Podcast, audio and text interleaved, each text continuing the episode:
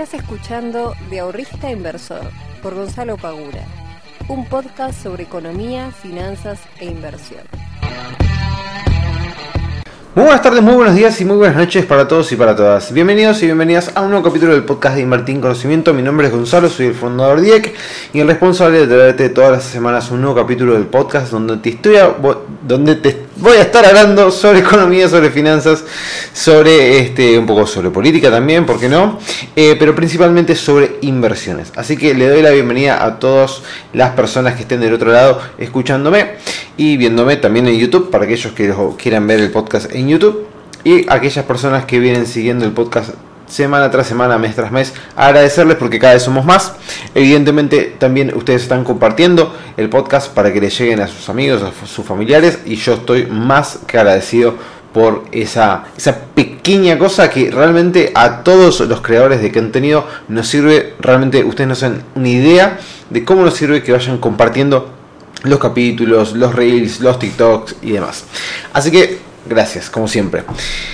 Bien, primero que nada, gente, me voy a estar yendo mañana 17 de eh, febrero, me voy a estar yendo para Salta. Me voy a estar yendo para Salta eh, Capital para jugar este, nuevamente el torneo de béisbol que se hace todos los veranos, que se llama Summer Cup, en el cual este año va a estar bastante copado porque somos 10 equipos, el año pasado fuimos 8, este año somos 10, que se sumó la selección de Chile, así que mm, me parece que va a ser un lindo torneo. Ojalá cruzo los dedos de que no llueva, porque siempre en Salta en esta época es época de lluvia y si llueve realmente nos caga la vida porque el béisbol es un deporte al aire libre, a menos que seas multimillonario y tengas un estadio gigante techado, pero eso acá no sucede, por lo cual dependemos de que el clima no, no, no se ponga en nuestra contra. Si llueve un poquito no pasa nada, pero si llueve demasiado, este, lamentablemente no se puede jugar. Así que cruzo los dedos para que se pueda jugar, pues ir hasta Salta y no poder jugar realmente es este, un garrón.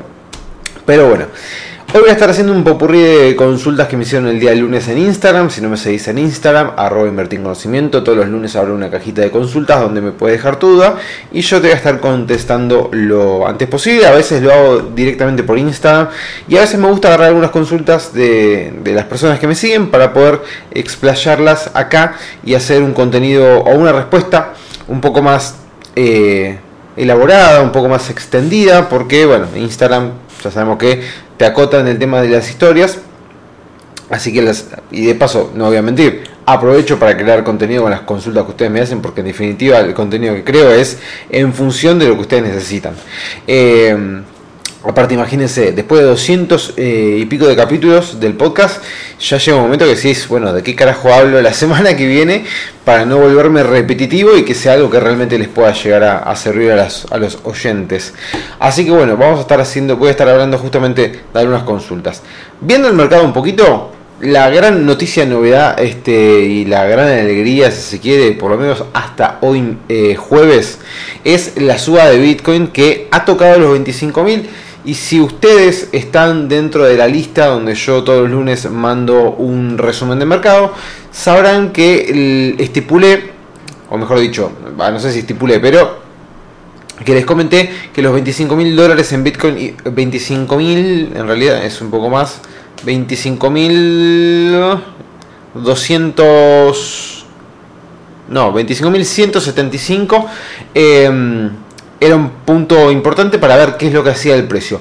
Lo bueno de esto es que Bitcoin, después del retroceso que hizo, supo aguantar el precio en el soporte que había roto previamente, ante resistencia ahora soporte, eh, para hacer esta suba. Ayer subió casi un 10%, hoy está subiendo un 1,30, está en 24.630 dólares. Así que esperemos que esto continúe al alza y que empiece a aparecer más demanda para que pueda hacer subir el precio cada vez más y más. Y obviamente que el mercado de las cripto obviamente sigan al precio y continúen con una nueva tendencia alcista. Falta muchísimo para recuperar eh, los precios de varias criptomonedas, les diría prácticamente todas, salvo las, qué sé yo, capaz las más nuevas, em, porque la baja fue muy muy fuerte, pero bueno, está subiendo, eso es una buena noticia, el día de ayer subió casi un 10%, así que en ese sentido, por ahora estamos bien.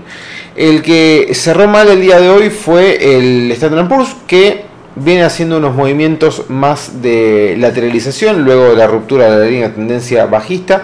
Así que vamos a ver cómo se comporta, cómo sigue el movimiento. Pero por el momento la tendencia de corto plazo podríamos decir que está alcista. Y en tanto y en cuanto el Mervalete, denme un segundo que abro acá en pantalla, a ver cómo cerró. Mientras tanto el Mervalete está, eh, bueno, cerró con una suba en el día de hoy. Y si ustedes se fijan, si ustedes miran el gráfico, si ustedes miran el gráfico del Merval en pesos, ¿sí?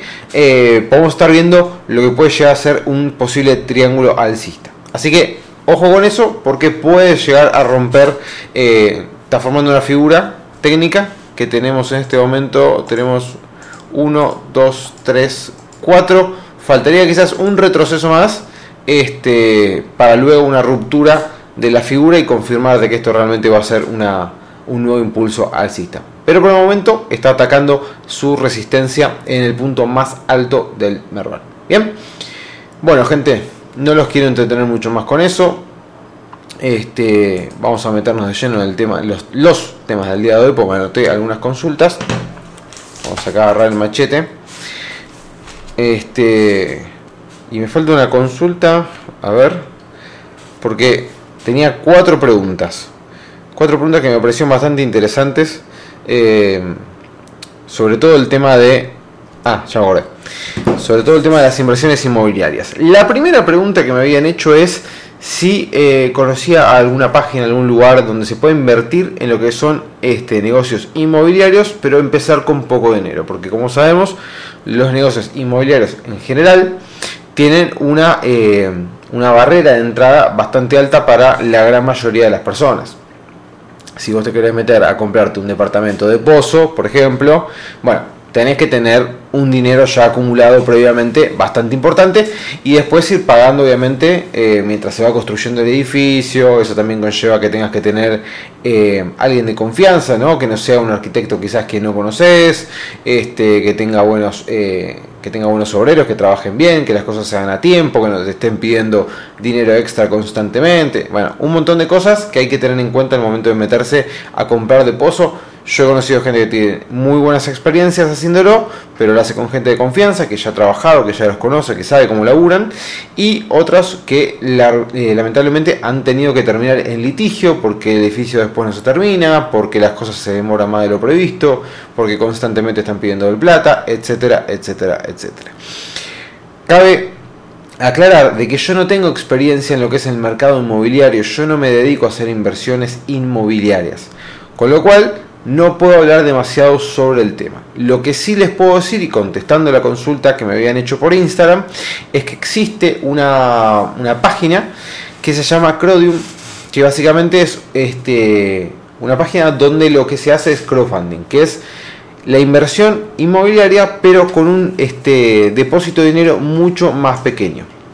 Entonces, vos lo que haces es participás con tu dinero en un proyecto inmobiliario, ya sea construir una torre en Puerto Madero, construir una torre en Belgrano, construir una lo que fuere, ¿sí? un complejo, lo que sea, no importa. Y vos estás, estás este, ¿cómo se llama? Estás poniendo plata para que ese proyecto vaya adelante. Algo así como si, como un, si quisiéramos un fondo común de inversión, ¿sí? pero en vez de hacer activos financieros, es juntar plata para poder hacer un edificio, básicamente. Eh, los invito a que entren en la página, no me acuerdo ahora cómo es exactamente la página, yo calculo que será crodium.com.ar, búsquenlo. Eh, nunca he trabajado con ellos, nunca he invertido con ellos, pero he leído varias reseñas positivas, este, ha salido en varios, eh, en varios diarios recomendados como una plataforma confiable. Hagan su propia investigación, como siempre voy a decir, todo lo que yo les pueda llegar a decir, tenga experiencia yo o no, vayan y averigüen, no tomen lo que yo digo como eh, un este, no sé, santo grial, no. Pero esta plataforma te permite eso, ¿no? Te permite agarrar, qué sé yo, 50 mil, creo, en su momento cuando yo me había abierto la cuenta, creo que eran 50 mil pesos, eh, o el monto X, para poder empezar a invertir en proyectos este, inmobiliarios. Parecía interesante porque te ofrecieron una tasa bastante importante en dólares, obviamente tenés que subdividirla por la cantidad de años que te, eh, que tardarían en hacerse el proyecto, pero sigue siendo una tasa importante eh, y me parece que es interesante aparte para poder diversificar un poco la cartera, ¿no? O sea, si vos tenés todo en activos financieros y decís, che, me quiero meter en otro rubro que no sea activos financieros, pero que me esté dejando una tasa en dólares, un retorno que esté, qué sé yo, más o menos 8 o 10%, bueno, a ver qué otras opciones tengo. Bueno, quizás el sector inmobiliario en esta plataforma podría llegar a ser eh, una opción interesante para poder diversificarte e invertir en otro tipo de sectores. Este, después, bueno, ya he hablado un montón de veces sobre lo que yo opinaba sobre comprar para, eh, para alquilar, que acá en Argentina por lo menos por ahora no funciona. Eh, y creo que esto va, a ser algo que va a seguir. Es más el otro día había leído en Twitter que mm, de cómo se llama de este cómo se llama que era inquilinos ay agrupados, no sé, una cosa así por el estilo, que se buscaba intentar poner un freno a lo que eran los alquileres, eh, todo lo que es este Airbnb, todos los alquileres en ese tipo, porque claro, ¿qué pasa? Se construyen departamentos para poder alquilar en este Airbnb, entonces después no tenés, si se quiere, oferta para departamentos para, no sé, ciudadanos argentinos o extranjeros que quieran vivir en Argentina de forma permanente. Em, lo cual me parece una estupidez total, porque si vos vas a estar. imagínate, vos compras un departamento y el día de viene el Estado y te dice, che, ¿sabes qué? Vos acabas de invertir 150 mil dólares para poder comprarte este departamento y hacer con él lo que se te canta el ojete, bueno, no vas a poder. Vas a tener que alquilárselo solo a ciudadanos que estén este, residiendo en el país y que quieran hacer contratos de largo plazo. Es decir, no, yo quiero alquilar mi departamento en forma temporal eh, con Airbnb, cobrarlo en dólares. No, no vas a poder. Tenés que alquilarlo de esta manera o no lo vas a poder alquilar. Y si no lo puedes alquilar, encima te vamos a cobrar un impuesto por tener este, la vivienda deshabitada. Bueno. Una locura total. Pero bueno, ojo porque las locuras totales acá se pueden llegar a cumplir. Y quien te dice que el día de mañana te digan, che, este, en función del crecimiento de esta tendencia de poner a alquilar departamentos en Airbnb y no haya departamentos para alquilar en la ciudad autónoma para todas las personas que quieran vivir acá, ponemos una restricción.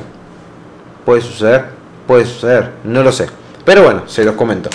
Eh, eso por un lado. Por el otro, segunda pregunta. Si quiero comprar tres cosas, ¿empiezo por la más cara o por la más barata? Lo de lo más barata lo, este, agregué yo. Eh, bueno, acá va a depender de un montón de factores, ¿no? Primero habría que ver qué son esas tres cosas. Porque seas. Siempre voy a poner el mismo ejemplo. Si esas tres cosas va a ser un par de zapatillas, un auto y una casa, bueno, quizás si necesitas zapatillas, y no, arrancar por la más barata, que son las zapatillas, y después fíjate si, seguís por el auto o vas por la casa y el auto lo llevas para después. Ahí va a depender de un montón de cuestiones, ¿no? Eh, en principio, en principio, si yo tuviese que comprar tres cosas, ¿cómo lo manejaría? A ver, por ejemplo, vamos a poner, el, eh, yo quiero comprar el terreno en Mercedes, que esto lo comenté un montón de veces, ¿no? Bueno, quiero comprar el terreno en Mercedes para poder ir, eh, hacer mi casa. Bien, puesto número uno o compra número uno. Después, me quiero cambiar el auto. Mentira, pero no importa. Supongamos que quiero cambiar el auto. Bien. Y el tercero sería, no sé, qué sé yo. Eh, comprarme una computadora mejor y, hacerme todo un setup mucho más este, copado con luces y cosas acá en casa para armar un setup lindo y armar un Twitch. Suponga. Supongamos. ¿Cuál de las tres cosas yo voy a apuntar? Y bueno, en principio ni siquiera lo voy a apuntar por una cuestión de más caro o más barato. Lo voy a estar apuntando a ver qué es lo que a mí más necesito y mayor rédito le puedo llegar a sacar. Porque supongamos que yo tuviese la plata para las tres cosas. Yo tengo la plata para comprar la casa, tengo la plata para comprar el, cambiar el auto y tengo la plata obviamente para hacer el setup. Bueno, si yo mi urgencia más importante o si lo que a mí mayor beneficio me va a traer va a ser comprar ahora todo el setup para armar el Twitch. ¿Por qué? Porque si yo armo todo el setup, ya puedo arrancar con el Twitch de la forma que yo quiero y eso después se puede llegar a traducir en eh, mayores ingresos por suscriptores o por cantidad de seguidores de otras redes y todo eso se va multiplicando. Bueno, por más que yo tuviese la plata para comprar esas tres cosas, mi prioridad en este momento va a ser armarme todo el cuarto y dejarlo como yo quiero, con las luces, con los monitores, con, no sé, con todo, para poder yo trabajar con eso. Porque es en, definitiva eso va a ser eh, mi, mi, mi, fuente de trabajo. Es como si yo fuese, no sé, si yo fuese Uber, taxista o Cabify y bueno, tengo que cambiar el auto porque tengo que cambiar el auto y esa va a ser mi fuente de trabajo. Entonces, por más de que tenga otras cosas para comprar, esa es mi prioridad. Entonces, yo más que de caro o barato, vería si tengo la plata para las tres cosas, cuál es mi prioridad. Si no tengo la plata para las tres cosas, yo me quedo generalmente por lo, este, lo más barato. Siempre y cuando sea algo realmente eh, necesario. Ahora, si yo me digo, lo más barato va a ser un par de zapatillas y no es algo fundamental, y bueno, descartarlo quizás y tratar de apuntar a lo segundo que querías. Por eso, es realmente muy amplia y eso va a depender de un montón de cosas. Pero bueno, yo lo manejaría de esta forma. Después, me dicen, desde Mercado Pago puedo fondear un broker con tarjeta de crédito y te cobran un 8% de interés. ¿Funciona? ¿Sirve? ¿No sirve? ¿Qué opinas? Bueno, es interesante, nunca lo probé, honestamente, de fondear un broker con tarjeta de crédito y que me cobre eh, Mercado Pago, la verdad que nunca lo probé. Pero si ya partimos de la base que te van a estar cobrando un 8% de interés por estar fondeando con tarjeta de crédito, pensemos lo siguiente, vos estás eh, fondeando, supongamos hoy, 16 de febrero, con tarjeta de crédito, vas a estar pagando recién en marzo el resumen de esa tarjeta. Supongamos que el resumen de la tarjeta lo vas, a estar, pagando más o menos entre el primero y el 10 del mes. Vence el 10, supongamos, ¿no? Este, o sea que tenés de acá a el 10 tenés menos de un mes. Si ya te están cobrando el 8, vos de mínima tenés que sacarle el 8% como para recuperar el interés que a vos te están cobrando para poder fondearte con tarjeta. Porque ¿cuál sería la gracia? La gracia sería, bueno, yo me puedo fondear hoy con plata que no tengo y lo voy, lo voy a pagar en el próximo resumen de tarjeta de crédito. ¿Bien? Esa sería la lógica. Porque si yo tengo la plata, me fondeo con mi plata. Si no tengo la plata, me fondeo con tarjeta de crédito. Bien, ahora, de acá a yo pagar el resumen, yo ya debería conseguir ese, ese rendimiento como para poder, obviamente, no estar perdiendo ese 8%. Y la realidad es que de acá a un mes, conseguir un 8%, no es que no se pueda, pero digamos, los instrumentos de renta fija que podemos ya encontrar en el mercado, ya sea plazo fijo, ya sea plazo fijo UVA, ya sea eh, las LEDs, ya sea las LECER, eh, o cualquier otro instrumento de renta fija que, que, pueda llegar a encontrar, difícilmente nos pueda llegar a pagar un 8% como para recuperar ese interés de manera asegurada. Ya tendríamos que meternos quizás en alguna cuestión más mixta. Eh, algún fondo mixto, algo por el estilo, para poder buscar algo mayor a ese 8% y no estar perdiendo, porque si no ya arrancamos con un 8% de pérdida ya en nuestra cuenta. Por más de que nosotros estemos eh, relegando el pago para un mes próximo. Entonces, como no tenemos instrumentos, me parece que el 8, la, pagar el 8 para fondearme con tarjeta de crédito, hoy a los niveles de tasa que podemos llegar a encontrar en el mercado para poder recuperarlo, eh, quizás no, no me parece conveniente. Pero bueno, digamos, es una opción más. Si uno lo quiere hacer, que lo haga, todo lo que quiera, pero que evalúe esto, ¿no? Esta cuestión de, che, yo ya estoy entrando con un 8% menos, esto en definitiva me va a terminar afectando la rentabilidad final que yo estoy buscando para ese fondeo que yo estoy haciendo de ese dinero. Bien, última. ¿En qué invertir si quiero comprar dólar oficial? Esta es una pregunta interesantísima eh, y realmente muy difícil de contestar porque hay tantas restricciones que yo, honestamente, un día me tengo que poner las pilas con eso y me tengo que hacer este un, un eh, ¿cómo se llama? Un Word o algo por el estilo y anotar todo. Pasa que hay tantas cosas y tantas cosas que se van como este, sumando a lo anterior, etcétera, que es bastante complicado. Si vos querés seguir comprando dólar solidario, la verdad que el tema es que no conviene, porque si vos compras dólar solidario te estás restringiendo un montón de cosas que te pueden llegar a ser mucho más beneficiosas, como por ejemplo comprar CDRs, como por ejemplo comprar obligaciones negociables este, en dólares. Em, Entonces, con ley extranjera. Entonces, hay un montón de cosas que me parece que no, no, vale la pena comprar dólar solidario. Me parece que es más lo que perdés que lo que ganás comprando, comprando dólar solidario. Eh, pero ¿en qué podrías invertir? Eh, podrías invertir en bonos en pesos, lo podrías hacer. Podrías invertir en fondos comunes de inversiones también en pesos. Este, podrías invertir en acciones en pesos. Eh, tenés algunos instrumentos para poder invertir si vos tenés dólar solidario. El tema es que de vuelta, bueno, ya si tenés subsidio, digamos que el dólar solidario ya ni siquiera lo podrías tener. Entonces también habría que evaluar si realmente no te conviene más tener el subsidio antes que poder seguir comprando dólar solidario.